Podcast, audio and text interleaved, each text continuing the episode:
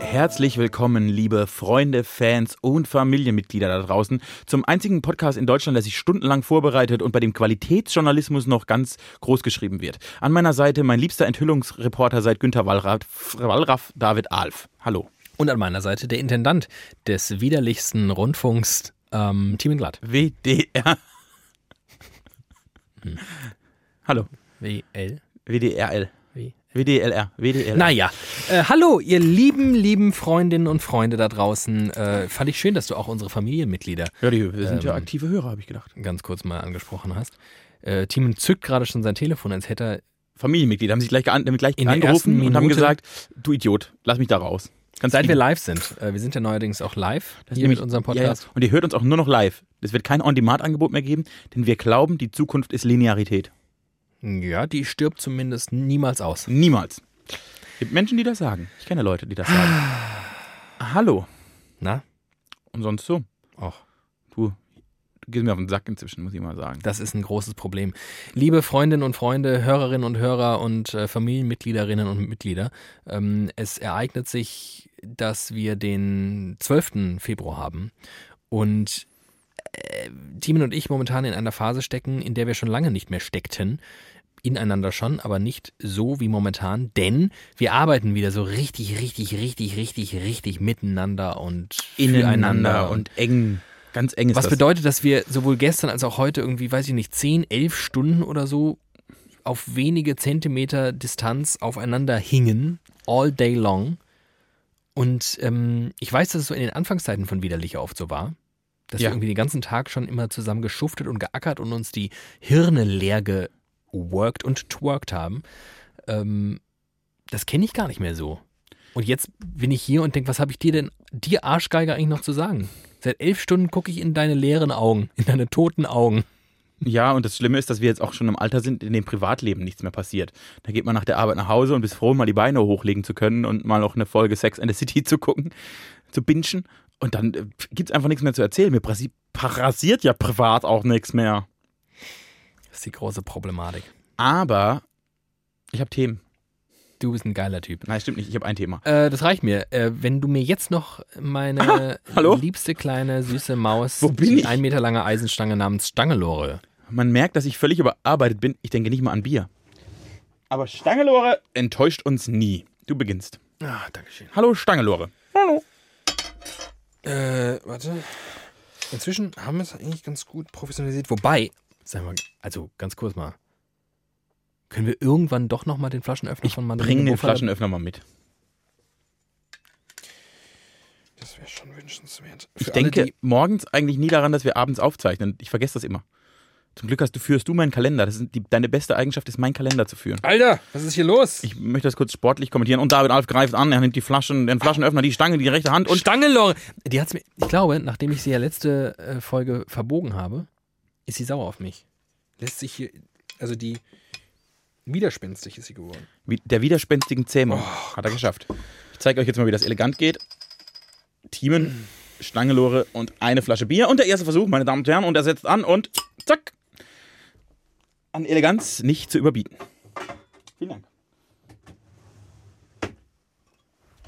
So, Kollege Alf. Zum Wohl. Auf den Feierabend, den haben wir uns verdient. Prost. Euch auch. Äh, was man noch kurz erzählen kann, ist, wie schön wir in der Redaktion, in der wir zusammenarbeiten, wie widerlicher Präsenz dort vorherrscht. Stimmt, wir haben äh, eine eigene kleine Redaktion zurzeit. Äh, ganz nach unserem Gusto eingerichtet. Eine kleine, da sind die kleinen Innenarchitekten aus uns rausgekommen. Und äh, wir haben wie viel? Drei, vier? Drei. Ähm, widerlicher Kaffeetassen. Natürlich auch für euch erhältlich. 12,99 Euro bei uns im Merchandise-Shop. Ja, in unserem Instagram. Drei Instagram-Account. widerlicher, original widerlicher Kaffeetassen. Das ist mega geil, die sind richtig schön. Mhm. Gut, äh, können wir mal kurz darüber reden? Können wir mal über Eilmeldungen reden? Sehr gerne. Ich habe gestern eine bekommen von der Bild-Zeitung. Ähm, Wolfgang Job glaubt, Heidi Klum ist schwanger. Und, ich, und das Schlimme ist, dass das nicht die dümmste Eilmeldung des Jahres ist. Denn also was, was Medienunternehmen Eilmeldungen rausschießen, ist wirklich, da, wo ist denn die, wo ist da die Zensur? Da frage ich mal, wo ist da die Zensur? Kann da das Gesetz nicht mal einschreiten, Eilmeldungen zu zensieren? Für mehr Zensur. Die muss durch so einen Dummheitsfilter. Da müssen da sitzen zehn Leute und neun davon müssen sagen, die ist nicht dumm, die darf raus. Das finde ich gut. Also Eilmeldungen grauenhaft.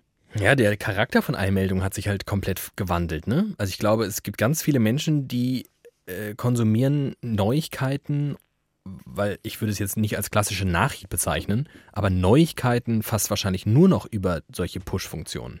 Und das sieht man ja auch zum Beispiel an Medienangeboten, die auf so WhatsApp-Newsletter und sowas setzen. Ähm, dass ich glaube, immer mehr wird Medienkonsum zu so einem, es nennt sich, glaube ich, im Fachjargon Lean-Back-Medium, wo man sich einfach nur berieseln lässt. Und ähm, wenn es halt auf dem Handy aufploppt und du denkst, ah, das interessiert mich, Wolfgang Job, ja, mega cool, äh, klicke ich an, dann ist das vielleicht der Weg, den man gehen muss, weil keiner mehr händisch irgendwo eine Seite aufsucht und guckt, was Wolfgang Job so sagt. Also ist der Fehler nicht bei den Medienunternehmen, sondern in meinem Anspruch, da ich bei Eilmeldungen den Anspruch habe, dass die Queen gestorben ist, Gott bewahre, aber das oder, oder das passiert nicht, glaube ich. Das wird, nicht, das wird niemals passieren. Und irgendwo heult Prinz Charles. Oder dass äh, Angela Merkel zurücktritt oder so. Also das ist für mich, das sind Eilmeldungen. Geht auch noch ein paar Stufen tiefer, aber nicht 140.000 Stufen. Und was ich Eilmeldungen kriege, boah. Wolfgang Jo glaubt, Heidi Klum ist schwanger. Also ist der Anspruch der, der, der Fehler oder müssten Medienunternehmen nicht eigentlich denken, wir glauben an das Gute in der Welt und machen da, haben da selbst einen Anspruch daran. Ja, wahrscheinlich können sie das noch ewig denken und dann irgendwie sich überholen lassen von allen Medienunternehmen da draußen. Und es sind nicht wenige, die diesen Anspruch nicht haben. Ich glaube schon, ich glaube schon, dass man es den, den Medienkonsumenten so angenehm und so komfortabel wie möglich machen muss. Und äh, dazu gehört halt auch sowas. Dazu gehört es ihnen irgendwie halbgare Neuigkeiten um die Ohren zu feuern. Aber heißt das dann im Umkehrschluss, dass sich in der digitalen Welt Anspruchlosigkeit durchsetzt? Ich glaube, dass sich in allem Anspruchslosigkeit durchsetzt. Ich glaube, willst du Massen erreichen, musst du es immer niederschwellig machen, immer leicht zu konsumieren, in kleinen Häppchen. Grell und laut. Und, und dann grell und laut verkaufen und dann funktioniert es. Aber ich glaube, ich finde das nicht schlimm. Also zum Beispiel, ich habe meine, abgesehen jetzt vielleicht von der von gestern ähm, mit Wolfgang Job, ich habe meine Push-Nachrichten ganz gut im Griff, indem ich nur ganz wenigen Medien das gestatte. Weil ich zum Beispiel von der Bild weiß, die pushen mir Zeug, das würde ich sonst wahrscheinlich gar nicht mitbekommen. Ich mhm. würde es einfach diesen ganzen Komplex Heidi Klum, der ist so aus meiner Filterblase rausgelöscht, dass ich äh, ganz froh bin, über die Bild noch mitzubekommen, was die ganzen anderen Leute so tun. Und äh, ansonsten glaube ich, habe ich was einfach den ist, allerwenigsten Medien überhaupt diese Push-Funktion bei denen zugelassen. Was Tagesschau. Ja, was ja hochinteressant ist, weil dein Umgang mit der Bildzeitung als Printmedium ja, also die guckst du ja nicht mal im Arsch an. Genau. Ich gehe auch nicht auf die App. Ich benutze sie wirklich nur, die pushen mir irgendeinen Shit. Ich nehme den wahr, ich klicke es auch nicht an. Ich nehme den wahr und weiß, okay, Wolfgang Job findet, Heidi Klum ist schon, okay, alles klar. Und dann ist das für mich auch, ähm, können wir ja mal machen guck doch mal bitte auf dein Handy. Mhm. Du hast ja, äh, zumindest bei I äh, iPhones neuerdings, gibt es diese, äh, auf, ich habe mein Handy auf Englisch, das heißt Screen Time. Da kannst du gucken, wie viele Stunden und Zeit du da so unterwegs bist. Und Bildschirmzeit. Äh, da kannst du auch sehen, hm, wie viele Nachrichten du so bekommst, also Push-Nachrichten, overall. Und ich bekomme halt so viele. Ich kann ja nur letzte sieben Tage. Ist das normal? Soll ich da gucken? Du kannst auch, glaube ich, äh, Today machen. Also heute. Ja, heute. Heute kann ich auch. Ja. Auf Deutsch heißt es heute. Ja, ja, die Frage ist nur, ob das, wie, wie aussagekräftig Komm, wir nehmen Last Seven Days, dann haben wir so einen guten Durchschnitt. Ja. Und dann kannst du unten. Und dann beginnen wir aber oben. Dann beginnen wir oben. Wir aber lass uns ganz kurz, weil wir gerade beim Thema sind. Ja, okay, beginnen wir unten. Wie viele Nachrichten du insgesamt so Push-Mitteilungen du bekommst. Über WhatsApp, über Instagram, Facebook, Mails, was auch immer. Also alle Mitteilungen meiner letzten sieben Tage waren, was hast du? 907. 813, da sind wir sehr nah bei. Und täglich? Etwa 116 pro Tag. Ja, ich 130. Ja. So, und wie viele davon sind wirklich Medienunternehmen, die mir irgendwelchen Shit posten? Das, also, ich kann hier mal Show More.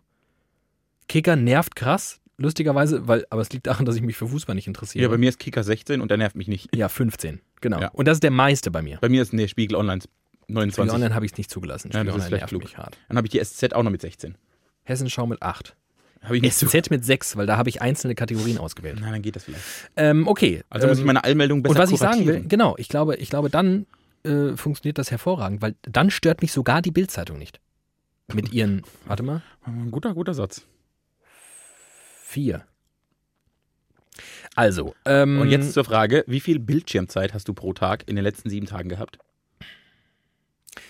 zwei Stunden 27 pro Tag. Zwei Stunden 36. Uh, Hab dich in neun Minuten, habe ich dich aber gnadenlos weggefegt. richtig gut. Ähm, aber bei mir war es eine, Pro- also es muss eine ungewöhnliche Woche gewesen sein. Rechts daneben ist der Prozentsatz verglichen zur Vorwoche. Und es ist mehr als sonst. Bei mir sind es 173 Prozent mehr. Also entweder ich habe die letzte Woche wahnsinnig viel gemacht oder in der Woche davor einfach gar nichts. Oh Gott, was hast du in der Woche davor gemacht? Das kann ja, das ist ja völlig absurd. Weiß ich nicht mehr. Ich glaube, ich habe die letzten Tage überproduktiv. 100? Bei mir sind es 7% mehr als Ja, sonst. oder wenigstens 173 Prozent mehr. Also in, in, zum, Gleich, zum Vergleich, der, im Vergleich zur Vorwoche. Sag mir doch nochmal, jetzt ist das ja aufgeschlüsselt nach äh, zum Beispiel Social Networking. Ja. Äh, Bei mir ist Spitzenreiter ganz weit vorne. Nee, ich möchte mal kurz unter deiner Statistik, unter deinem Balkendiagramm steht jetzt, wie viele Stunden du mit Social Networking overall beschäftigt warst. Aber das kann nicht nur in der Woche gewesen sein. In den letzten sieben Tagen. Achso, ja, doch, ja, habe ich. Okay, äh, 8 Stunden 53 Minuten. 11 Stunden 26. Mhm. Dann habe ich noch den Reiter Unterhaltung. Ja, Reading und Reference, wahrscheinlich ist das das. Da habe ich eine Stunde 57. Eine Stunde 22. Und Produktivität habe ich noch. 1,54. 1,27. Okay. Äh, Und dann darunter kommen die meistverwendeten Apps. Oh, Leute, das ist spannend. Guckt euch mal eure Bildschirmzeiten an. Wow, das ist echt spannend. Äh, welche App benutzt du am meisten? Instagram. Ich auch. Wie viele Stunden? 3 Stunden 40. 3 Stunden 18. WhatsApp. Nee, dann kommt bei mir Facebook. I. Ich bin halt ein bescheuerter Typ, bin ein alter Mann. Mit 2 Stunden 28. Okay, aber das ist bei mir, das ist nicht so weit von meinem Facebook. Ich benutze nur zwei Apps noch mehr, Ich nämlich WhatsApp, 20, habe ich nur 2 Stunden 15. drei Stunden, Twitter, zwei Stunden Habe ich nur 29 Minuten. und Alter. Aber das ist, weil du, glaube ich, am, am Rechner. Ich gucke so immer Twitter am Rechner. Ich ja gar nichts am Rechner. Twitter ist mein Rechnerprodukt. Meine Rechner benutze ich nur noch für Online-Banking. Ich bin wie so ein alter Opa, der einmal in der Woche mache ich, klappe eben meinen Laptop auf und dann, ähm, ja, Facebook 1,57. Das ist jetzt auch nicht so. Ja, aber da bin ich auch nicht viel weiter. Wie oft äh, machst du dein Handy an? Pickups? Oh, wo steht das denn? Das steht bei Äh, mir nicht. Das steht unter, dem, unter den ganzen Programmen, die du verwendet hast. Äh, äh, Also über den Benachrichtigungen. ah, Aktivierungen pro Tag. Ja. 119. Wow! 121. Das- Also außer dass ich Und insgesamt? äh, 830. 849. Das ist stark. Lustig. Ja, das ist lustig. Das ist wirklich lustig. Das ist lustig. Äh, Ja, das war's. das war's. Das war spannend. Aber das ist mm, interessant. Ja. Gut, haben wir das auch geklärt. Also kuratiert eure Allmeldung besser, dann regt ihr euch nicht so auf wie ich heute. Erstes, erstes War das Learning. dein Thema? Erstes Learning, nö. Ist mir nur noch, weil ich gerade Allmeldungen bekommen habe. Sehr gut. Äh, ich habe einen Artikel gelesen und ich glaube, der ist schon alt, aber ich habe ihn wieder gelesen auf, der, äh, auf Zeit.de, der sich mit der Generation Y auseinandersetzt. Oh Gott, ja. Und ich habe einen Screenshot davon gemacht. Ich weiß nicht mehr, warum ich das gescreenshottet habe, aber ich lese einfach mal die, den ersten Satz oder die ersten zwei Sätze dieses Screenshots vor. Mhm. Also es geht um uns, unsere Generation. Ja. Langsam begreifen wir, dass, wenn jeder von uns was ganz Besonderes ist, wir alle doch nur Durchschnitt sind. Auf unseren unzähligen Social-Media-Kanälen bekommen wir den Eindruck, dass mindestens 100 der 400 Freunde sogar noch besonderer sind als wir selbst. Und es geht darum, dass das große Problem unserer Generation ist, dass wir zu viele Möglichkeiten haben in dem Artikel. Es geht darum, dass äh, uns, wenn, uns, wenn wir, wenn unsere Eltern uns gefragt haben oder was uns, uns mal werden soll, sie gesagt haben, alles, du kannst alles erreichen. Wenn du Astronaut werden willst, kannst du werden. Wenn du ein Buch schreiben, gar kein Thema. Und wir jetzt natürlich viel, viel mehr Möglichkeiten haben als jede Generation davor, wir aber an dieser Flut der Möglichkeiten zerbrechen, weil wir eigentlich denken, ja gut, ich bin jetzt äh, Bürgermeister meiner Heimatstadt, aber mein Papa hat gesagt, ich kann Bundeskanzler werden, also habe ich versagt. Ich glaube, dass man in, in unserer Generation der, der, der Möglichkeitswahn so ausgeprägt ist, dass Ziele, die vor 50 Jahren Megaziele waren, bei uns so, ja okay, aber ich könnte ja noch was viel krasseres machen. Also meinst du, wird aus Möglichkeitswahn Größenwahn? Weil die Leute immer mehr wollen. Ja, weil jeder glaubt, er ist sowas Besonderes, dass dieser Besonderheit, der er sich selbst zuspricht oder die er irgendwie gelernt hat, gar nicht gerecht werden kann. Ist das ein Problem unserer Generation? Und wenn ich jetzt mal ganz äh, subjektiv an die Sache rangehe, Ja. würde ich sagen, ja. Ja, das ist halt so eine Sache, ne? Mit äh, eigener Erfahrung irgendwie. Kein- Empi empirische, Empirie, genau. genau. das ist halt, äh, äh, ja, Ja. Ich, weiß, ich weiß halt nicht. Ich, ähm, ich glaube, da gehört halt noch ein fundamentaler Punkt dazu. Und zwar, du kannst Leuten noch so lange einreden, ihr könnt alles werden. Ähm, Ihr könnt nicht alles werden. es muss ja auch eine, eine Form der Selbstüberschätzung dazukommen. Denn das eine ist zu sagen, euch stehen alle Möglichkeiten offen, aber du musst diese Möglichkeiten ja auch irgendwie, du musst diese Wege ja auch gehen können. Man könnte ja auch meinen, ja gut, Fatih hat gesagt, ich kann Bundeskanzler werden, aber Politik interessiert mich leider einen Scheißdreck. Ähm, klar kann ich Astronaut werden, aber Alter, ich habe Höhenangst. Ähm, woher kommt, also wenn, wenn das so ist, ähm, woher kommt es, dass wir tatsächlich alle glauben, was Besonderes zu sein? Und glauben wir das wirklich? Oder, und das wäre jetzt wahrscheinlich eher meine äh, Vermutung, sind wir zwei in einem, in einem, in einem Kosmos von Menschen, die im weitesten Sinne beruflich mit Medien zu tun haben und dementsprechend Alle ein Rad aber.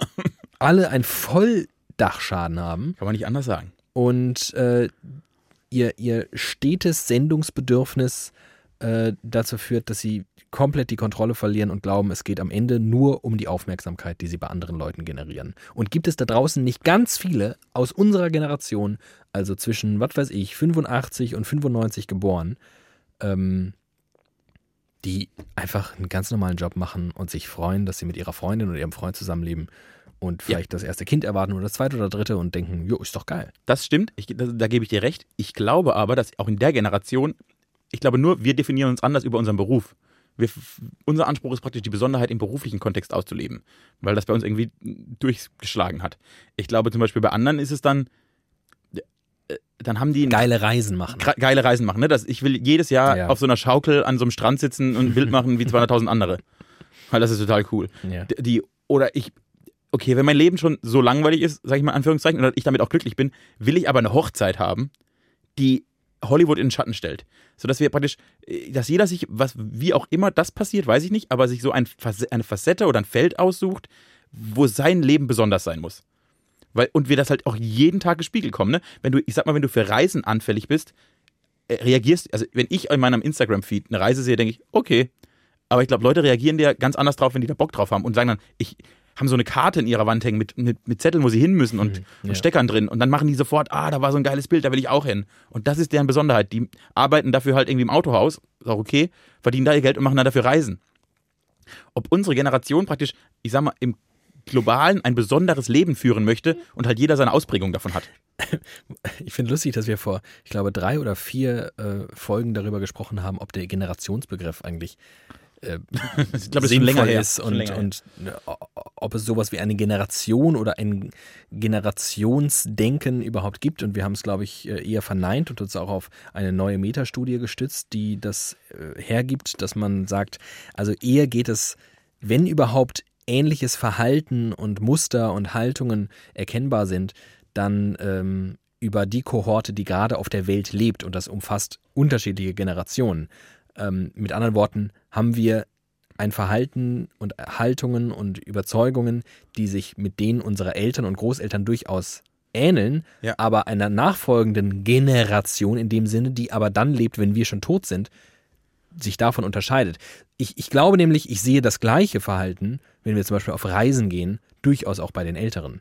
Dass das bei denen auch Ähm, angestiegen ist im Vergleich zu Und wenn ich mir anschaue, wie Ja. unsere Elterngeneration inzwischen auf Facebook abgeht, ich hatte, erkenne ich keinen Unterschied mehr. Und auch beim Reisen abgeht. Also ich glaube tatsächlich, wenn wir Generationen, wenn wir den Generationsbegriff auf die ausdehnen, die momentan halt so am Zug sind, ne?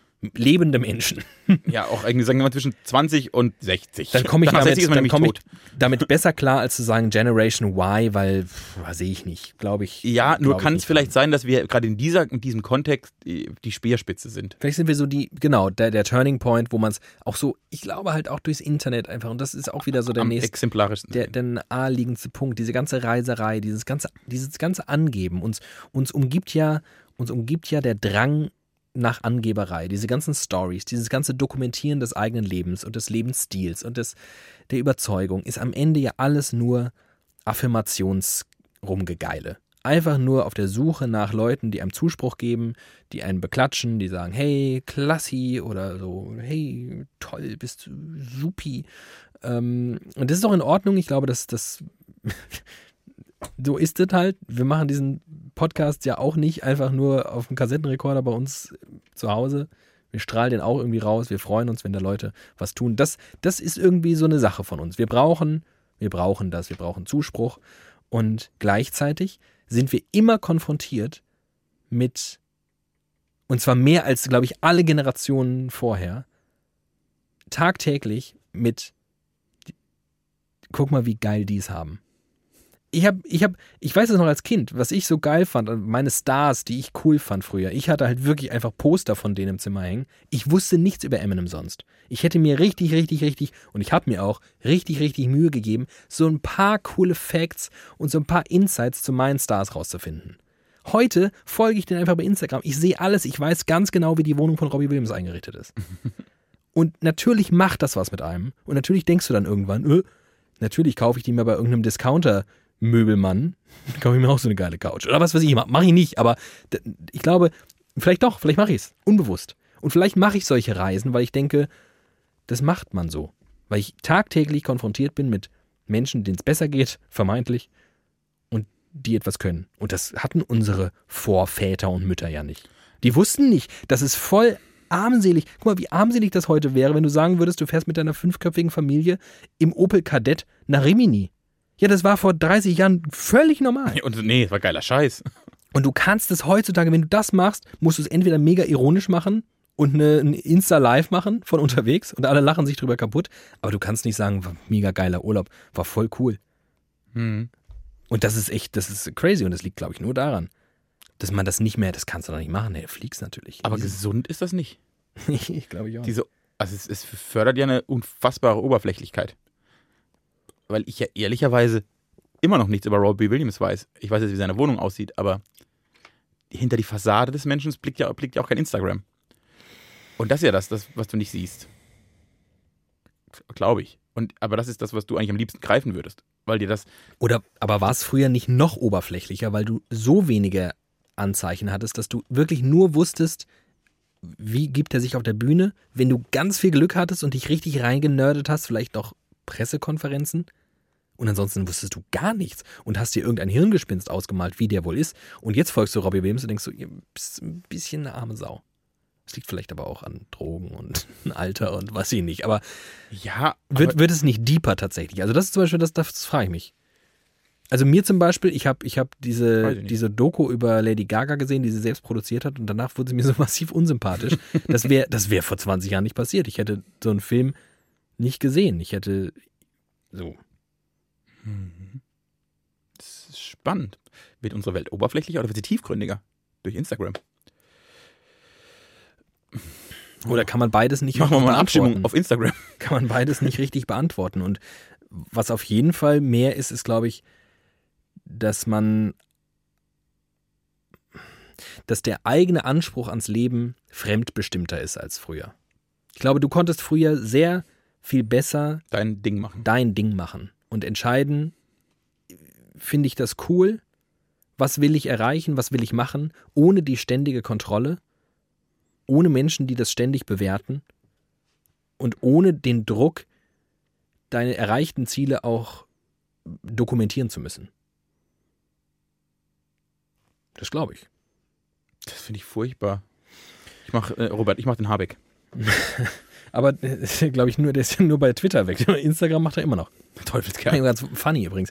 Irgendein, was war das, äh, Jan Fleischhauer oder sowas? Irgendjemand hat ihn, ähm, also Robert Habeck hat, äh, ein Grünpolitiker, hat ein Foto von sich geinstagrammt, wie er gerade äh, vorm ICE steht und äh, entweder damit schon gefahren ist oder jetzt fährt und gesagt hat, hey, voll, voll gut Zug zu fahren und so. Und irgendein Assi hat ihn dann ähm, eine Woche später fotografiert, wie er aus dem Flieger steigt, was Robert Habeck natürlich nicht verinstagrammt hat. Ähm, fand ich irgendwie, fand ich lustig, aber auch ein bisschen gemein wie generell gemein, wenn man, wenn man prominente Menschen außerhalb ihres prominenten Schaffens ähm, Plus. veröffentlicht. So, dann kommen wir zu meinem zweiten Thema. Mhm. Greta Thunberg. Ja. Mit der machen sie das auch. Ja, die muss Über die wird ja, ist ja gerade das größte, der größte Diskussionspunkt der Welt. Die ganze Welt diskutiert über ein 16-jähriges Asperger-Syndrom erkranktes Mädchen aus Schweden. Erkrankt man am Asperger-Syndrom? Ist ganz spannend. Ich glaube nicht. Aber, okay. Leidet, ja, leidet nee, unter Asperger-Syndrom. Noch schlimmer. Vegetiert dahin dank des Asperger-Syndroms. Ja, das, geht, das geht. Sie hat halt Asperger, ist ja auch nicht, ja. Ist, ja, ist ja auch egal. Es geht nur darum, dass gerade alle, also praktisch, entweder du bist, du bist pro Greta und sagst, geil, sie rettet die Welt, oder du bist kontra Greta und sagst, die, die wird voll zur Medien.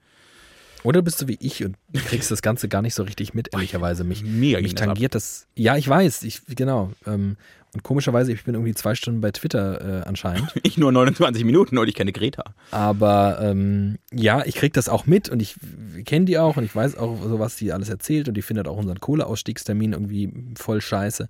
Und ich weiß, dass sich die ganzen alten weißen Männer mega aufregen und äh, Konservative irgendwie rumplärren.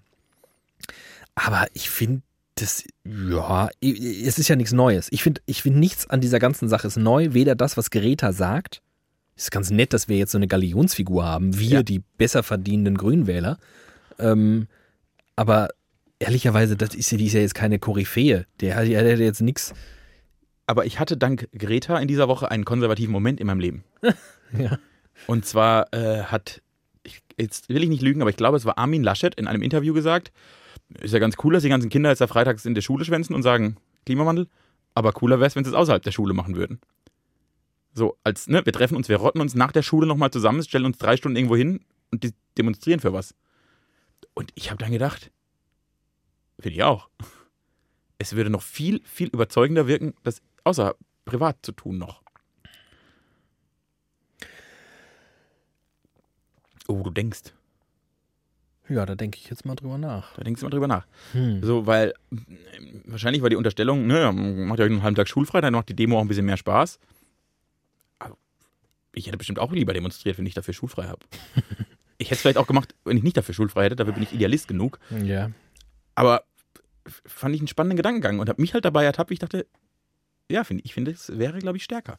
Noch stärker. Ja, ich, da sind wir, glaube ich, an so einem Punkt. Also will man, will man so ein Korinthenkacker sein und, und diese, diese coole Message, die das ausstrahlt, kaputt machen, indem man, indem man dann sagt, macht das gefälligst in eurer Freizeit, das ist nichts wert, weil ihr macht es während der Schule. Also ich persönlich glaube zum Beispiel daran, dass ein wochenlang auf die Straßen gehen ein mehr prägen wird als jede, jede Schulstunde, jede Unterrichtsstunde. Alle. Und dass sie sich wahrscheinlich auch mutmaßlich in 30 Jahren noch genau daran erinnern werden und nicht an das erste Halbjahr der Schule. Ja. Ähm, ja. Von daher tut es, ähm, tut es im Unterrichts- und Schulkontext, äh, weil da seid ihr eh schon versammelt. Also ihn dann auch noch abverlangen, äh, sich zu organisieren außerhalb der Schule und nicht einfach schon die Struktur Schule zu nehmen, wo man eh schon aufeinander hängt. Ja.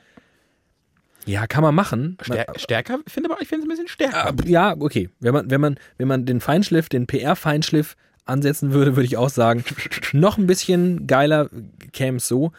Aber ja, es schmälert irgendwie für mich das Ganze und dann ist die nächste Frage, die sich daraus ergibt, erleben wir gerade die Politisierung einer Generation?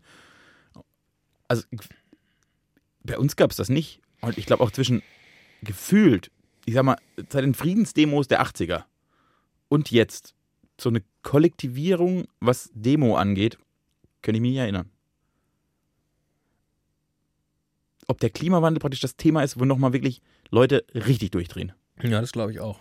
Finde ich geil. Das glaube ich. Also es ist notwendig und auch ein bisschen traurig. Das Spannende ist ja, das Spannende ist, dass ich, und da erlebe ich an mir konservative Momente, dass ich ja schon als äh, jetzt bald 30-Jähriger ganz oft denke, ja, die Polkappen, äh, Kappen, die äh, schmilzen bis zum Jahr 2065 und ich denke, 2065, dann bin ich, naja, so paar 70, oh, ja, okay. Na gut. bisschen, bisschen arschlochrig, aber okay. Aber ja, genau. Nee, Aber das ich ist gar nicht. Das ist, und, und ich merke eher im Klimawandel von mir, dass ich tatsächlich, ich lebe bestimmt grauenhaft, was den Klimawandel angeht. Ich mache ganz viele Dinge, die ich nicht tun werde. Dürfte. Aber ich spüre bei mir tatsächlich immer mehr, dass ich zumindest inzwischen an dem Punkt bin, dass ich über ganz viele Sachen nachdenke. Ich stehe im Supermarkt und kaufe Fleisch absolut. und denke jedes Mal, ich soll es eigentlich nicht tun. Absolut, aber ich würde nicht, aber ich würde halt nicht auf die Straße gehen. Also in mir ist noch nicht der Punkt so sehr erreicht, dass ich denke, dafür muss ich auf die Straße gehen. Ich weiß noch nicht mal genau, wen ich damit adressieren sollte. Sind wir praktisch die letzten, die jüngsten Menschen der Welt, denen der Klimawandel noch zu scheißegal ist? Das wollte ich damit sagen. Spannend. Also auch ich, ich habe zum Beispiel gestern, erst gestern Abend, zu alt für ich kam nach. Hause, hatte irgendwie noch Hunger, aber keinen Bock was zu machen. Es war auch schon spät und dachte, äh, mit vollem Magen schlafen ist auch scheiße. Ich hatte noch eine Pomelo. So diese großen, Gelben. irgendwie aussehen wie Grapefruits, aber riesiger sind und Ga- Ganz komisch, auch eigentlich ein bisschen geiler sind. Finde ich nicht. Naja, jedenfalls war die, ich hatte, hatte die gekauft und die war in so einem, äh, in diesem Kunststoffnetz, wie auch Mandarinen manchmal Ja. eingepackt sind. Dachte mir nichts weiter bei. Reiß das auf und sehe dann, die ganze Pomelo ist auch nochmal in Plastikfolie eingeschweißt gewesen. Mhm. Und dann habe ich noch gesagt, was für eine Scheiße. Und dann habe ich darüber nachgedacht, dass ich mit Sicherheit vor zwei oder drei Jahren Nicht darüber nachgedacht hätte. das nicht gesagt hätte und auch noch nicht mal wahrgenommen hätte. Ich hätte gedacht, ah, ist ja noch eine Folie. Okay, tschüss. Ja. Und ähm, von daher, auch mit mir macht das was. Aber ich bin nicht so getriggert, dass ich denke, what the fuck, oh my goodness, scheiße, Hilfe. Ähm, ich verändere mein Verhalten, ja, aber auch nicht groß genug. Ich fliege auch in Urlaub, weil ich denke, das geht halt schneller und ich will halt auch irgendwie nach Übersee, weil es ist irgendwie auch schön. Ähm, Da ist ja die Schaukel, in der man Bilder machen kann. ja, ähm, aber in der Tat, ich glaube, wenn du jünger bist und dir vor Augen geführt wird, Alter, wenn das so weitergeht, dann schmilzt die ganze Scheiße und Holland ist weg, wenn ich 50 bin. Ja, okay, dann muss ich ganz vielleicht jetzt mal irgendwie denen klar machen, dass das nicht so weitergeht. Hm. Ich glaube, das ist das tatsächlich. Ich glaube, und, und um auf die eigentliche Frage zurückzukommen, ja, ich glaube, wir wohnen da gerade einer, einer Animierung oder, ich weiß nicht, Aktivierung bei. Ich weiß nicht, ob es eine Politisierung ist, weil ich glaube, das ist, am Ende ist es eine sehr äh, existenzialistische Frage. Die Leute haben halt Bock zu überleben und die Leute haben halt Bock, irgendwie irgendwann nicht in Plastik schwimmen zu gehen, wenn sie an den Strand gehen. Finde ich gut. Äh, hast du das Gefühl, es ist schon zu spät? Da bin ich gerade so am Überlegen. Ne? Äh, Irgendwie gefühlt ist so, ja, geil. Ich finde das ja erstens geil, wenn sich Leute so aktivieren, finde ich super. Dann haben sie auch noch recht. Sie haben Zweifels. Es gibt keine zwei Meinungen, sie haben mit allem völlig Ach recht. du, wenn du Donald Trump fragst, gibt's schon ja, schon ein paar Es Meinungen. gibt keine vernünftigen zwei Meinungen, Was es gibt nur heißt eine Meinung. Donald Trump? Kannst auch Frauke Petri, äh, Ja, Petri fragen. Alice Weidel. Ich habe heute Probleme äh, zu sprechen, merke ich Ist gerade. okay. Und du nennst sie immer noch Alice Weidel. Das finde ich mega gut. Weil mein Internetanbieter früher so hieß. A-L-I-C-E heißt Alice. Seit ich zum ersten Mal im Internet war. Bassa. Und die hat sich an das Modem zu richten. Und nicht das Modem nach der Alice. Für Alice. Alice. Find's auch gut. Bernd Höcke.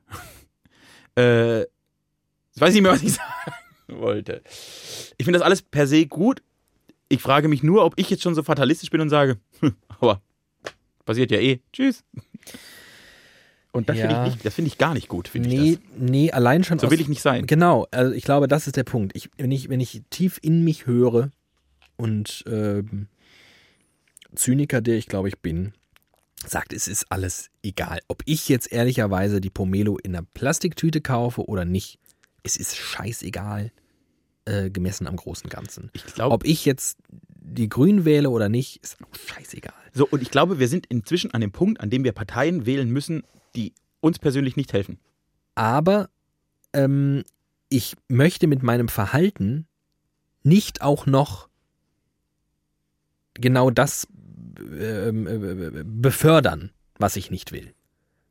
Ich glaube nicht, dass ich wirklich was ändern kann, aber ich habe jetzt auch keinen Bock, da zu sitzen und zu sagen, äh, ja, ist eh alles scheißegal. Ich weiß ich nicht, kau- kauf, kauf Gammelquälfleisch. Und ich denke überhaupt nicht drüber nach, ob ich irgendwo hinfliege, inländisch oder nicht. Weil zum Beispiel das finde ich auch. Also innerhalb von Deutschland fliegen, da muss es schon sehr gute Gründe für geben. Hochwasser. Nur wenn das Wasser hoch genug ist, dass Sehr hoch. Das- 10.000 Meter Flughöhe sinnvoll sind.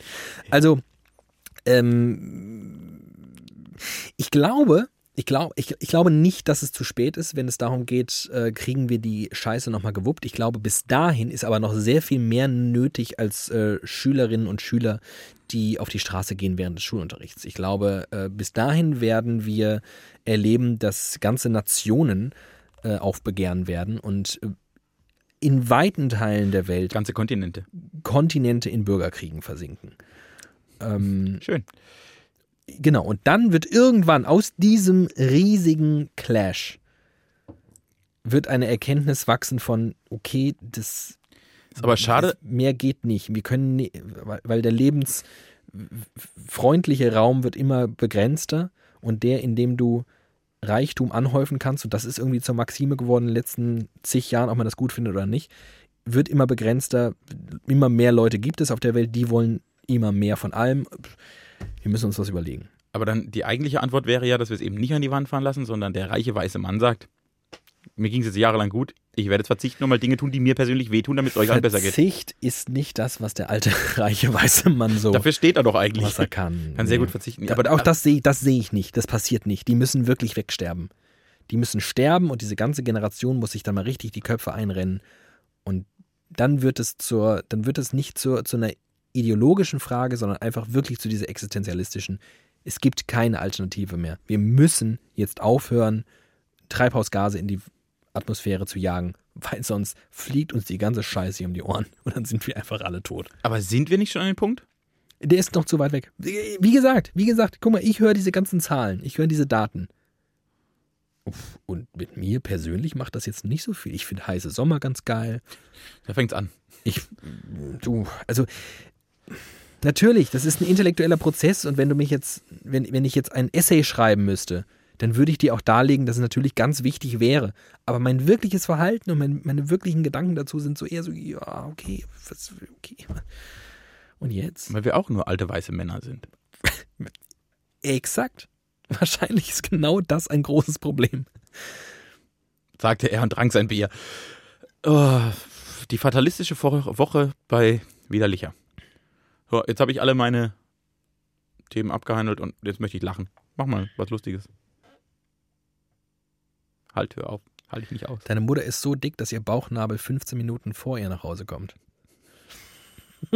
darüber habe ich, darüber habe ich gestern sehr, sehr lange, absurd lange gelacht. Mehr gela also länger und mehr gelacht, als ich es tun sollte. Wirklich, fand ich richtig Ich musste, ich musste mehr lachen über Mama, dürfen wir mit Oma spielen? Nein, der Sarg bleibt zu. Fand ich auch lustig. Mir wurde gestern gesagt, dass mein Arsch sehr klein ist. Was komisch sei, denn ich sei ein großer Arsch. Auch das fand ich sehr gut. Was ich noch besser daran fand, war, denn man kennt ja das Sprichwort, Wenig Arsch in der Hose.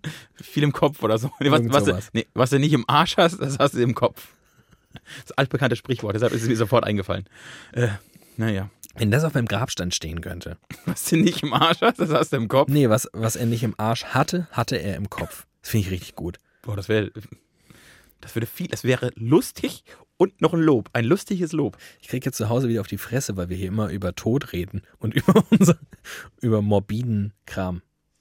Wir haben über den Weltuntergang gesprochen, dagegen ist unser Tod ja völlig egal. Der ist ziemlich egal, tatsächlich, glaube ich. Also Da ist die Welt ein bisschen wichtiger. Für Individuen vielleicht nicht, aber für die Welt ist es wirklich, das ist so egal. Vielleicht sogar besser. Es wäre wahrscheinlich sogar besser, wenn ein paar mehr sterben würden. Vor allem die von uns, solche, die solche sind wie wir. So Leute So wie mich. narzisstische, fleischfressende Vollarschlöcher. Hast du schon eine Flugreise für dieses Jahr geplant? Äh, im, Kopf ja, aber noch nicht so, dass ich sie gebucht oder so hätte. Ich, Ich- könnte noch ein gutes Jahr Also Stand jetzt, und das könnte, ich weiß gar nicht, ob das in den letzten, weiß ich nicht, 20 Jahren passiert ist. Stand jetzt werde ich dieses Jahr nicht fliegen. Weißt du, wann ich zum letzten Mal geflogen bin? Vor 20 Jahren. Äh, Vor äh, sieben Jahren. Wow. Wohin? London. Hättest du auch. Hättest du mal schön mit dem Im Zug Zug machen fahren können. Ich bin die, Du Arsch. ich bin die, die 21 Jahre davor gefühlt 17 Mal Mhm. verflogen, verflogen. Mit den Eltern im Urlaub, ne? Mit den Eltern in Urlaub und dann noch mal ein bisschen alleine in Urlaub noch. Ja. So. Aber seither, ne, bin ich Auto, bin Autoreisender geworden. Oh nee. Da, ja, tatsächlich, das mache ich dieses Jahr, aber äh, Ich das, das ist geil. lang her. Ich finde Das das, ist wirklich lang her. eigentlich finde ich das total geil. Ich ich liebe dieses Road-Movie-Dings. Mhm. Road-Movies sind eines der besten Filmgenres, by the way. Es gibt viele gute Road-Movies. Ich habe sogar mal in einer, Bett, in, in einer Hausarbeit an der Uni erklärt, dass Forrest Gump ein Road-Movie ist. Und dann muss es gute Road-Movies geben. Ah, lustig. Ähm, ja, aber du bist auch nicht so der Überseetyp. Dich zieht's nicht in die Ferne. Ich konnte es mir noch nie, noch nie leisten. Hm, das ist, glaube ich, das, das stimmt nicht. Du hättest es dir leisten können, ist eine Frage der Priorisierung. Das ist richtig. ich hatte, jetzt keiner, der am Hungertuch nagt oder nagte. Na doch. Auch die Zeiten gab's. Und dann habe ich erstmal äh, überperformt. Und deshalb bin ich jetzt zu Und investiert in Falls hier wieder eine, so eine Dürre kommt. Ja. Sieben gute und sieben schlechte Jahre. Äh, nee, also mich wird's wahnsinnig in die USA und nach Kanada ziehen. In den, in die USA warte ich noch zwei Jahre, weil ich nicht in ein Donald Trump-Land reisen, reisen möchte. Ich glaube, der wird wiedergewählt. Ich habe da auch in letzter Zeit häufiger drüber nachgedacht. Und meine große Hoffnung ist, nee. Meine Meine Ja. große Hoffnung ist, nee. Äh, Und noch, aber das haben mich die, also ich bin ja immer noch so ein Optimist und gehe vor jeder Wahl hin. Das wird schon nicht passieren. Trump, Brexit. Also die, die letzten Jahre haben mich wirklich, was das angeht, So so in die Fresse. Du wachst gehauen. auf und da steht einfach, Großbritannien entscheidet sich für den Brexit. Und ich so, Hä? Was ist denn? du wachst auf, Donald Trump ist US-Präsident. Hä? Also wirklich, Mega gut, ging mir genauso. Dinge, völlig, wo du einfach, wo du ja sicher, du, Ja, du warst dir sicher, klar. passiert. am Ende nie. siegt die Vernunft, na klar. Die sieht ja immer, wir haben sie bei Hollywood, in Hollywood gelernt. Wir haben ja Leben lang Filme geguckt, die uns das beigebracht haben. Und ich glaube, dass jetzt so die Jahre kommen, wo die Welt erstmal wirklich so auf die Fresse fliegen muss und merken, oh, wenn wir Fehler machen, passiert ja wirklich was. Weil wir die letzten Jahre alle so in Watte gebeuscht waren. Wir haben keine Kriege erlebt, wir haben ganz stabile Regierungen gehabt, wir hatten Geld, wir hatten Essen. Also alles war cool. Wir haben schon vergessen, dass es wirklich Probleme und Krisen geben kann. Und wir müssen uns jetzt selbst mal wieder vor Augen führen, oh, kann es geben. Und wahrscheinlich auch drei durchleiden, bevor wir wieder klarkommen. Scheiße, ist das furchtbar. Äh, Die, die zieht richtig runter, die Folge. Folge 35, ist 35, aber ist eine ganz gute Zahl eigentlich. Mag ich gern. 35 ist gut. gut. Fünferzahlen sind immer gut. Äh, ja, dann sind wir nochmal wieder lustig. Oh, wie kriegen wir das denn jetzt hin? Weiß ich nicht. Ich glaube, das ist, wenn wir den ganzen Tag beruflich Boah. versuchen, lustig zu sein, ist abends brauche ich Deep Talk. Vielleicht, vielleicht ist es wirklich so. Ich habe auch gestern gemerkt, gestern hatten wir einen sehr langen Tag ähm, und haben uns auch so, gestern war unser erster Tag in dieser neuen ähm, Job. Situation. Und wir haben so sehr konzeptionell und so fundamental über Humor und über was ist lustig und was machen wir, um lustig zu sein, diskutiert, dass ich nach Hause kam und wirklich, ich fand es ganz lustig, so mein, den Unterschied zu erleben, wie ich dann tagsüber so in dieser Redaktion unterwegs war und wie ich nach Hause kam und einfach nur noch so bräsig. Aber das ist, ich versuche gerade jeden Abend Texte zu schreiben. Oh Gott. Geht- Ich, ich kann es nicht. Ja. Ich kann es nicht. Ich kann es nicht leisten. Ja. Weil ich glaube, wenn du zwölf Stunden am Tag ein Auto repariert hast, gehst du nicht nach Hause und reparierst ein Auto. Oder bist geistig gar nicht mehr in der Lage dazu. Weil du irgendwie was anderes, dein Kopf braucht mal wieder was anderes. Der braucht mal wieder erstmal Input, bevor er was rauslässt. Die Standardfrage an äh, Köche, an, an so Sterneköche oder überhaupt Berufsköche, kocht ihr auch zu Hause und fast alle sagen, nee. Ja. nee, Und das ist, wenn du halt irgendwie, irgendwie verbale oder sprachliche Humorarbeit betreibst, willst du halt nicht in deiner Freizeit sprachliche Humorarbeit betreiben. Schade für unsere Mitmenschen. Oder vielleicht auch besser, vielleicht sind wir gar nicht so gut, wir glauben. Sind wir gar nicht so lustig. Vielleicht freuen die sich mal, dass wir endlich mal die Fresse halten und zuhören. Ja, also wirklich, das hat mich tatsächlich die letzten Tage mehr beschäftigt. Ich weiß noch gar nicht, wie ich das Problem lösen soll, aber ich muss es irgendwann lösen. Denn die Fastnacht steht vor der Tür. Das ist ein schönes Thema. Oder auch nicht, ich habe dazu nichts zu sagen. Ich, ähm, Vielleicht hast du Fragen. ich habe, nee, ich habe ja durch dich einen gewissen Respekt gewonnen für dieses ganze da ziehe ich mir ähm, gleich mal ein Krawettchen an. Krawettchen. Das ist schön. Oh, Sie hört sich an wie ein kleines Tier, so ein Einzeller, Krawettchen. Krawettchen. Ich habe gelernt, Krawattenknoten. Könnte das unser, unser ähm, Maskottchen werden? Das Krawettchen? Da wir in den letzten, finde ich gut, da wir in den letzten Wochen bei der Erwachsenwerdung des Team und Glatz dabei waren, Mhm. möchte ich sagen, dass ich ver vergangenes Wochenende gelernt habe, einen Krawattenknoten zu, Knoten zu machen. Geil. Krawattenknoten. Ich habe es wieder verlernt. Ich musste eine Zeit lang das häufig tun, dann konnte ich es gut und dann jetzt inzwischen habe ich Ich habe letztens versucht, nämlich. Keine Chance. Ja, und ähm, Ist nicht schwer. So einen einfachen. ja, eben, ist nämlich eigentlich gar nicht so schwer, aber du kannst, wenn du einen dieser wahrscheinlich vier Handgriffe nicht, nicht mehr abrufen kannst, Ja. wird das leider kein Krawattenknoten, Nein. sondern einfach nur ein Knoten und es Ja. sieht aus wie Scheiße. Und es ist so eine Magie, denn ein kleiner Millimeter Veränderung in diesem ganzen Prozedere führt dazu, dass du einen sehr schönen Krawattenknoten knoten kannst. Und das habe ich äh, einigermaßen für den ersten Versuch ganz gut hingekriegt. War ich, fand ich gut. Mhm. Wieder ein Step forward in the real world. Nein, also zurück nochmal kurz zu, zu Fasnacht. Ich habe, ähm, das lief halt immer einfach an mir vorbei. Ich habe mich damit nie mit beschäftigt. Und nun ist aber das Image und die Außenwirkung der Fasnacht einfach eine, die bestimmt ist von dem, was man so allgemein mit Fasching, Karneval und Fastnacht verbindet. Schreiende, grölende, komplett aus dem Leben geschepperte Besowskis, die sich gegenseitig ankotzen, küssen und in Vorgärten scheißen. Ähm, wenn du dann da nicht reingewachsen bist oder in Köln wohnst, dann äh, gibt es wenig Gründe, das cool zu finden. Durch dich habe ich gelernt, dass es dahinter ja eine ganze Kultur und bisweilen vielleicht sogar hochkultureske äh, Historie. Historien und äh, Ausmaße gibt, wenngleich äh, auch man wahrscheinlich da reingewachsen sein muss. Weil es ist schon, es wirkt auf mich halt einfach komplett aus der Zeit gefallen, mega anachronistisch und äh, strange. Ergibt auch keinen Sinn. Aber, aber ich finde es, aber so die Funktion, die das erfüllt und mit, mit welchem Anspruch du zum Beispiel da rangehst, das kann ich schon, finde ich, finde ich gut, finde ich, will ich nichts Schlechtes zu sagen.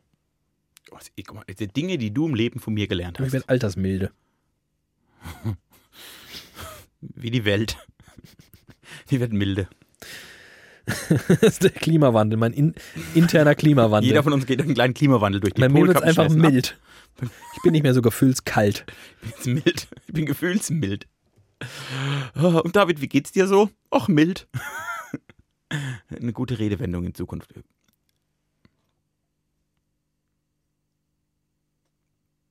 Wenn du gefragt wirst, wie es dir geht, was ist deine Standardantwort? Ich weiß sie. Ich, ich, ich sag dir jetzt, was ich glaube, dass deiner ist und du darfst dann, denk mal kurz noch drüber nach. Ja, ja, ich hab Achtung, ich mache jetzt den, frag mich mal, du, ich bin jetzt Team. Teamen. Mhm. Wie geht's dir? Gut, gut. Ja, also die, die Aussage ist die gleiche. Ich weiß nicht, ob ich die Wortwahl benutzen würde. So, ja, ja. Och Ja. ja. Och, ja. Hm, ganz gut. Gut, gut. Läuft schon. Ja, So diese, diese, diesem Kontext ja. antworte ich ja. Ja. So, Kannst du das von mir sagen? was du sagen würdest? Mhm. Gut. Nee, ich übertreib's nämlich immer maßlos. Ich merke das. Echt? Ich werde gefragt und ich sage jedes Mal, oh, richtig gut, richtig gut. Mir geht's richtig gut, sage ich ganz oft. Okay, aber für mich ist ja gut schon eine Übertreibung. für mich übertreiben ja Menschen schon, die es gut geht, die gut sagen. Ich kann auf diese Frage so wenig, ich kann damit so wenig anfangen, Auch leider. eine grauenhafte Frage. Und ich verstehe sie aber. Ähm, ich frage immer, ich frage was anderes. Ich frage immer, alles gut? Alles gut bei dir? Alles gut? Weil es so ein bisschen auch, es ist nicht so übergriffig, aber da bin ich vielleicht auch anders. Ähm, weil ich dann eher so nach den Umständen frage, in denen Menschen gerade so drum sind. Wie es ihnen geht und so. Ich weiß nicht, ob das mir bei vielen auch zusteht. Also wenn ich, wenn es ich es wirklich ernst meinen würde, dann würde ich ja auch Gefahr laufen zu fragen, wie geht's dir damit, dass dein Boyfriend dich irgendwie in letzter Zeit ignoriert und du womöglich das Gefühl hast, dass er dich und so weiter. Aber so alles gut ist so, ja, ach ja, du, ne, und so. Ich finde das ein bisschen distanzierter. Aber wenn mich jemand fragt, dann, dann weiß ich nicht, vor lauter, ich weiß auch nicht, was das ist. Ich frage mich das oft, warum ich, warum ich eigentlich immer so, einfach um es, glaube ich, abzuschließen. Auf richtig, richtig gut kannst du halt nicht reagieren. Ah ja, Okay. gut, okay, alles klar, gut. Mhm. Dabei natürlich. Es ist, aber das ist ja wie jede Smalltalk-Frage der Welt, ist sie furchtbar. Smalltalk ist sowieso das Schlimmste der Welt. Nicht setzt mich, nichts setzt mich mehr unter Druck als Smalltalk. Ja, ich finde es auch geil. Mein Anspruch, also ich glaube, man kann, man kann auch äh, Smalltalk führen, der darüber hinausgeht, übers Wetter zu reden, über das Essen, was es heute in der Kantine gibt und so. Ich, also mein Anspruch ist schon, mit Leuten schnell was Unverfängliches zu besprechen ohne wirklich was zu besprechen, aber Konversation geführt zu haben und einander das Gefühl gegeben zu haben, hey cool, dass du da warst, schön mit dir zu gesprochen zu haben, aber wir können jetzt auch sofort das Gespräch beenden und jeder seiner Wege gehen. Und in meinem Kopf passiert wirklich jedes Mal nach, ich schätze, zwölf Sekunden maximal der Moment, wieso unterhalten wir uns jetzt? Wir sagen nichts. Wir sagen beide nichts. Das macht mich, da will ich nicht mehr reden, da will ich weglaufen. Dann weiß ich nicht, was ich sagen soll, weil wenn es so inhaltsleer ist, ist das schwierig. Und da bin ich völlig überfordert. Ich kann, glaube ich, nur nichts, nichts sagen, dumme Sachen sagen oder Deep Talk. Ich bin ein Mann der Extreme. Womöglich. Also, aber ich, ich finde auch, ich finde äh, Smalltalk, äh, das ist äh, kompliziert. Die Königsdisziplin. Das ist wirklich, das ist wirklich kompliziert. Und natürlich ist es total easy, ihn einfach nicht zu führen oder aber ihn so zu führen, wie man ihn führt, wenn man sich keine Gedanken drüber macht und sagt, oh, das ist aber extrem kalt heute. Musstest du auch kratzen? Ja, ich musste auch kratzen. Eieiei. Ja, es war auch glatt, ne? Ja, die Straße hat voll gespiegelt. Ach, crazy, ja. Aber es soll ja morgen wieder, soll es ja besser werden. Mhm. Ach, zum Glück, ja, hoffentlich. Okay, ciao. was, ich ähm, auch, was ich auch furchtbar finde, ist, äh, so ab Mai fragen ständig Leute nur noch nach Urlaub. Habt ihr schon Urlaub gebucht? Wo geht's denn dieses Jahr hin? Ach, ich habe in drei Wochen Urlaub. So drei Monate. Dann kommt irgendwie, dann kommt drei Monate die, habt ihr schon eine Winterjacke? Ist schon ganz kühl geworden. Ach, heute Morgen zum ersten Mal einen Pullover an. Ja, ja. Das sind drei Monate. Dann kommt drei Monate der Straßenbelag. Du hast was Essentielles vergessen, zumindest alle zwei Jahre. Der ganze Fußball-Smalltalk. Das ist ja kein Smalltalk. Oh, das macht mich wahnsinnig. Da gehe ich halt, da, da, kannst du mich ja, du kannst ja, ja. Wenn du zu mir kommst, sagst, aber wenn du ehrlich bist, ist das genauso Smalltalk. Ja, nur wenn du, ich, ich habe den Anspruch, wenn du jetzt morgen zu mir kommst und sagst, hast du gestern das Spiel gesehen? Dann werde ich nicht sagen, ja, sondern werde sagen, ja, war ganz gut, weil die abgeknickte Sechs hat hervorragend gespielt. Das wäre so mein Anspruch an Gespräch. Wie, also wie der Rechtsaußen da, der, der Wahnsinn. Ja, ist die Frage. Reden, reden Meteorologen privat übers Wetter? Ich kann mich an eine Zeit erinnern, in der ich Filmwissenschaftler war und ich habe mich nur über Filme unterhalten. Ich habe drei Jahre meines Aber du hast auch nur mit Filmwissenschaftlern geredet. Ja, deshalb sagst du ja Meteorologen. Ich habe gesagt, also Filmwissenschaftler als solche. Untereinander. Untereinander. ich meine jetzt Meteorologen, sagt der zum Nachbarn, wenn der Nachbar was sagt, der hat, da hat der Meteorologe doch keinen Bock das drauf. Das ist ein Wetter heute. Ja, da hat der Meteorologe keinen Bock drauf, so ein Scheiß. Nee, der dreht dann durch, der läuft dann weg. also man sollte eigentlich Menschen. Äh, hallo, was ist denn dein Spezialgebiet? Und wenn es dann ein Match gibt, dann darf man weiterreden. Und dann soll man einfach gehen. Okay, äh, such jemand anderen. Das ist eine gute erste Frage für einen Smalltalk. Man trifft sich auf dem Gang. Beispielsweise Hi. im Job so. Was ist eigentlich dein Spezialgebiet? Könnte auch ein bisschen übergriffig und so angriffslustig, sehr offensiv wirken. Was, was kannst du eigentlich? Oder wenn eine bessere erste Frage statt, äh, hallo, wie geht's dir? Hi, worüber denkst du gerade nach? Boah, nee, mega übergriffig. Geht mich gar nichts an, worüber du nachdenkst. Klimawandel? ja. Greta Thunberg, äh, Armin Laschet. Äh, da bin ich, ja, da bin ich, vielleicht, nee, würde ich niemals, geht mir wirklich ein Scheißdreck an, geht auch niemand was an, was ich hier denke. Einfach mehr Übergriffigkeit in der Welt finde ich ganz gut. Das wäre mein, mein Vorsatz für 2019. Einfach ein bisschen übergriffiger sein. Hm. Eine gute erste Frage. Eine gute erste Wir sind Frage. doch die Generation Tinder. Wir müssten doch die besten ersten Sätze der Welt einfach raushauen können.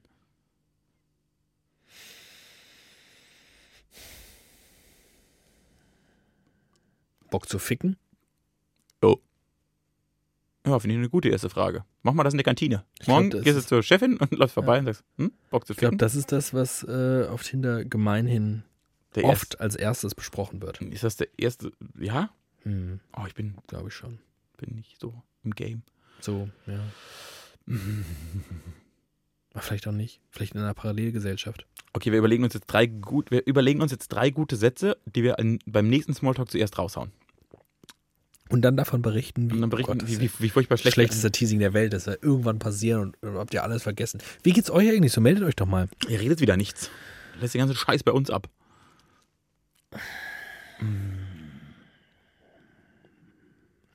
Was hast du als Gefühl? Was, was ist für dich eine gute Folgenlänge von Widerlicher?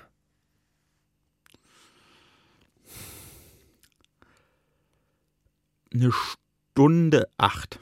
Okay. Was machen wir jetzt noch 14 Minuten? äh, weil. Ach nee, die Aufnahme läuft schon ein bisschen länger. Ist, wobei, äh, ist, wobei bei der Folge heute könnte ich, mit, könnte ich mit kürzer leben, denn das eigentliche Problem, das ich bei jeder Folge habe, ist, dass ich halt so die letzte halbe Stunde besser finde als die erste halbe Stunde. So, und deshalb so würde ich gerne ein bisschen, ein bisschen mehr gut als schlecht haben. Und wenn wir sagen, 30 Minuten sind so, brauchen wir, Ja. und ab dann sind 40 gute. Dann sind wir bei einer Stunde 10 so. Das finde ich eine Ja. gute Länge, offiziell. Ja. So, und da wir heute aber, wie ich finde, schon relativ früh in Medias Res gingen Das, ja, das, ja, das stimmt. und nicht erstmal 20 Minuten rumgedümpelt haben, bis wir überhaupt überlegt haben, worüber wir reden, könnten wir heute auch mal nach 58 Minuten Weil aufhören. alles so komisch war, so anders.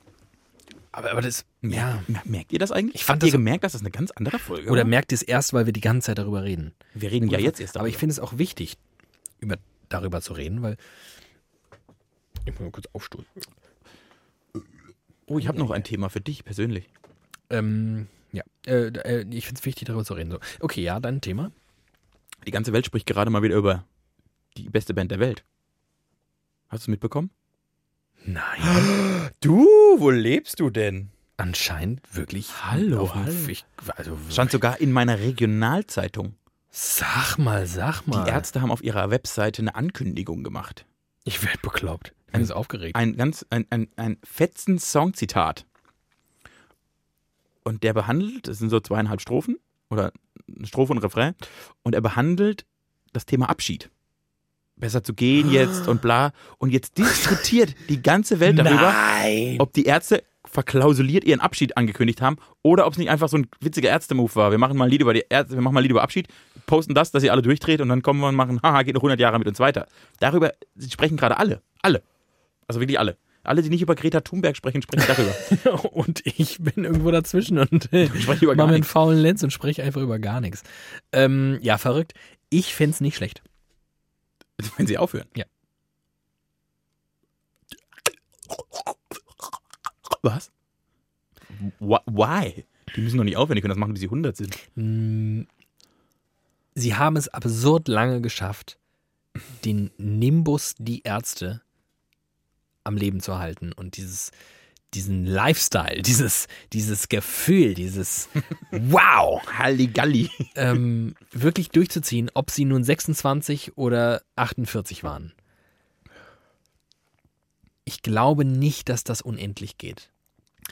Aber was Ähm, machen dann die ganzen 15-jährigen Dorfkinder, die eine Einstiegsdroge in die Musikwelt Oh, brauchen? die müssen mit den Beatsteaks irgendwie jetzt vorlieb nehmen. Ah, das geht, das ist was anderes. Also, ist auch, das ist, die Ärzte sind der erste Schritt und die Beatsex sind direkt der zweite. Ja, ja, die, es, es, Also eine, eine Einstiegsdroge ist schwierig und die Ärzte sind eine richtig gute Einstiegsdroge in die Musikwelt. Eine richtig gute. ja auch in so eine in so eine politische Welt, in eine Gedankenwelt, in eine Das ist alles ist das wirklich alles so in, Szene. ist das so in Ordnung, wie das alles läuft? Muss ich das als Gesetz sehen, was alle um mich rum so machen oder kann man es auch hinterfragen und kann man trotzdem dabei Ja, so aber was also- ähnliches wie cool sein? Das ist schon ja genau, das ist das ist schon das ist schon was die Ärzte hervorragend geschafft haben und ohne dabei die ganze Zeit die, die, die sind ja dabei lustig und Genau, die sind Und- powerpolitisch. Was ich gerade überlegt habe, wäre sowas wie äh, feine Sahne Fischfilet, aber die sind zu politisch dafür. Mhm.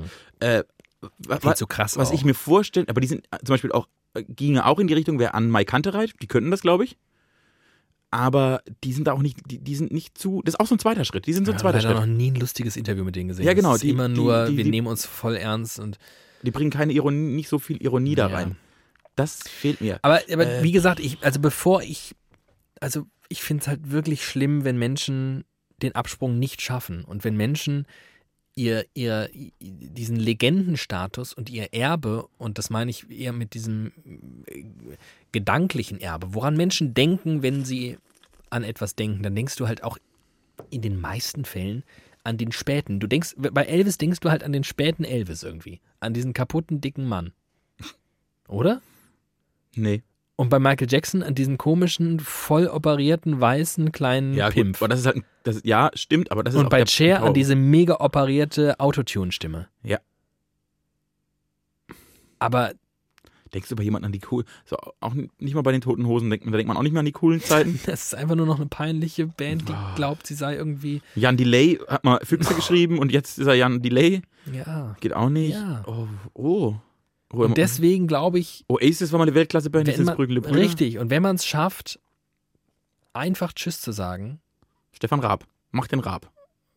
Und selbst, ja, und Der war noch drei Jahre zu spät, aber der war, der war schon, also der war, glaube ich, in, in der Geschichte der Medienwelt hat er den, das, Ja. Bull, das Bullseye am nächsten absolut. getroffen. R-E-S-P-E-C-T to äh, Stefan Raab an dieser Stelle. aber, aber Alter, ehrlicherweise auch zwei Jahre zu spät. Ja, zumindest mit TV Total hätte er drei Jahre früher auf. Wir müssen dann noch drei Jahre Schlag den Rab machen und dann Tschüss sagen. Ja. Schlag den Rab hätte er sogar noch drei Jahre länger machen können. Das hätte noch funktioniert. Äh, ja, aber der war, der war zumindest jetzt einigermaßen versucht. Nur habe ich bei den Ärzten noch gar nicht das Gefühl, dass die aufhören müssten.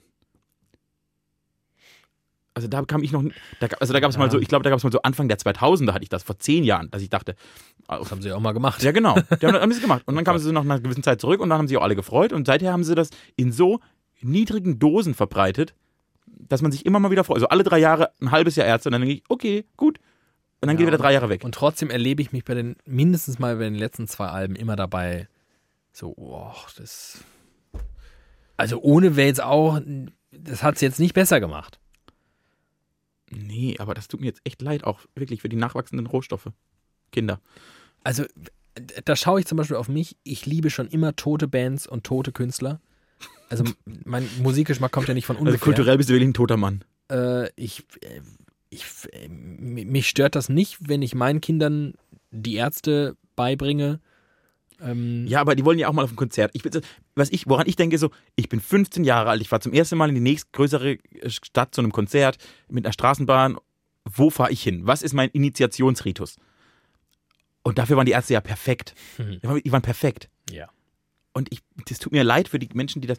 Die werden was anderes haben. Das wird das wird schon geben. Kraftclub hat das ein bisschen. Die werden, bisschen. Ja, genau. Kraftclub hat das ein bisschen. Sehr gut. Wobei, stimmt. das zweite Album war ganz schlimm. Das erste, Al- das erste Kraftclub-Album wäre es gewesen. Das wäre ein guter Einstieg gewesen. Richtig guter Einstieg gewesen. Die Ja. alles. Ein bisschen KZ. Boom. Bisschen KZ. Bisschen KZ. Okay.